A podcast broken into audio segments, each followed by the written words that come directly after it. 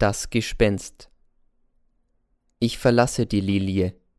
Ich gehe rasch heim und die Gedanken an den N, den es nicht mehr gibt, lassen mich nicht los.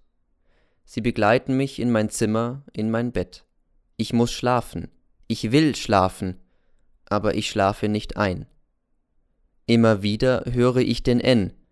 Sie haben es ja ganz vergessen, Herr Lehrer, dass Sie mitschuldig sind an meiner Ermordung. Wer hat denn das Kästchen erbrochen? Ich oder Sie?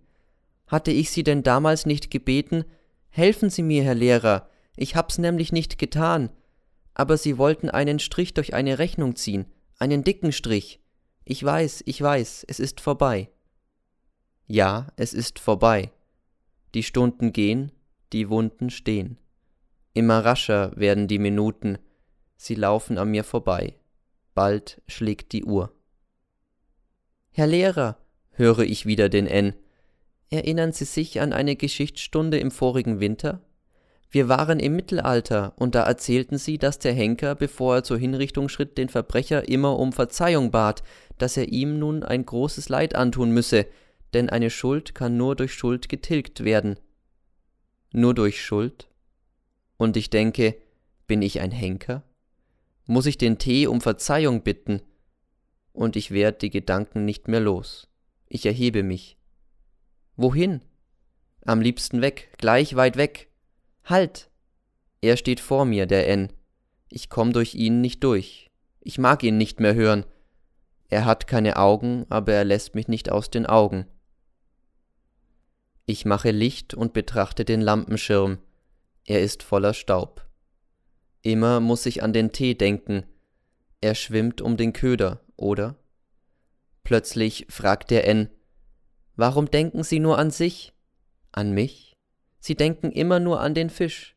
Aber der Fisch, Herr Lehrer, und Sie, das ist jetzt ein und dasselbe. Dasselbe? Sie wollen ihn doch fangen, nicht? Ja gewiss, also wieso sind ich und er ein und dasselbe? Sie vergessen den Henker, Herr Lehrer, den Henker, der den Mörder um Verzeihung bittet, in jener geheimnisvollen Stunde, da eine Schuld durch eine andere Schuld getilgt wird, verschmilzt der Henker mit dem Mörder zu einem Wesen, der Mörder geht gewissermaßen im Henker auf. Begreifen Sie mich, Herr Lehrer? Ja, ich fange allmählich an zu begreifen. Nein, jetzt will ich nichts mehr wissen. Hab ich Angst? Sie sind noch im Stand und lassen ihn wieder schwimmen, höre ich den N. Sie beginnen ja sogar schon ihn zu bedauern. Richtig, seine Mutter hat für mich keine Zeit. Sie sollen aber auch an meine Mutter denken, Herr Lehrer, und vor allem an mich, auch wenn Sie nun den Fisch nicht meinetwegen, sondern nur wegen des Mädels fangen, wegen eines Mädels, an das Sie gar nicht mehr denken. Ich horche auf. Er hat recht, ich denke nicht an Sie, schon seit vielen Stunden. Wie sieht sie denn nur aus? Es wird immer kälter. Ich kenne sie ja kaum, Gewiss, gewiss, ich sah sie schon mal ganz, aber das war im Mond und die Wolken deckten die Erde zu, doch was hat sie nur für Haare, braun oder blond? Komisch, ich weiß es nicht. Ich friere. Alles schwimmt davon. Und bei Gericht?